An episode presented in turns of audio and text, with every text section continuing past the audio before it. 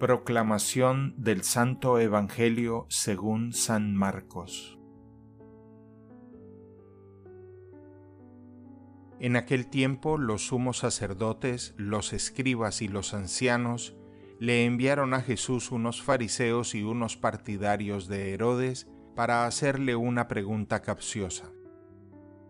Se acercaron pues a él y le dijeron, Maestro, sabemos que eres sincero y que no te importa lo que diga la gente, porque no tratas de adular a los hombres, sino que enseñas con toda verdad el camino de Dios.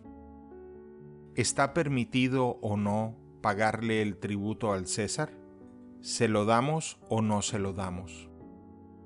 Jesús, notando su hipocresía, les dijo, ¿Por qué me ponen una trampa? Tráiganme una moneda para que yo la vea. Se la trajeron y él les preguntó, ¿de quién es la imagen y el nombre que lleva escrito? Le contestaron, del César.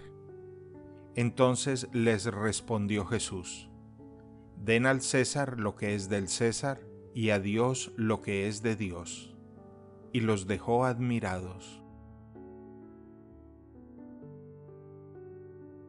Palabra del Señor.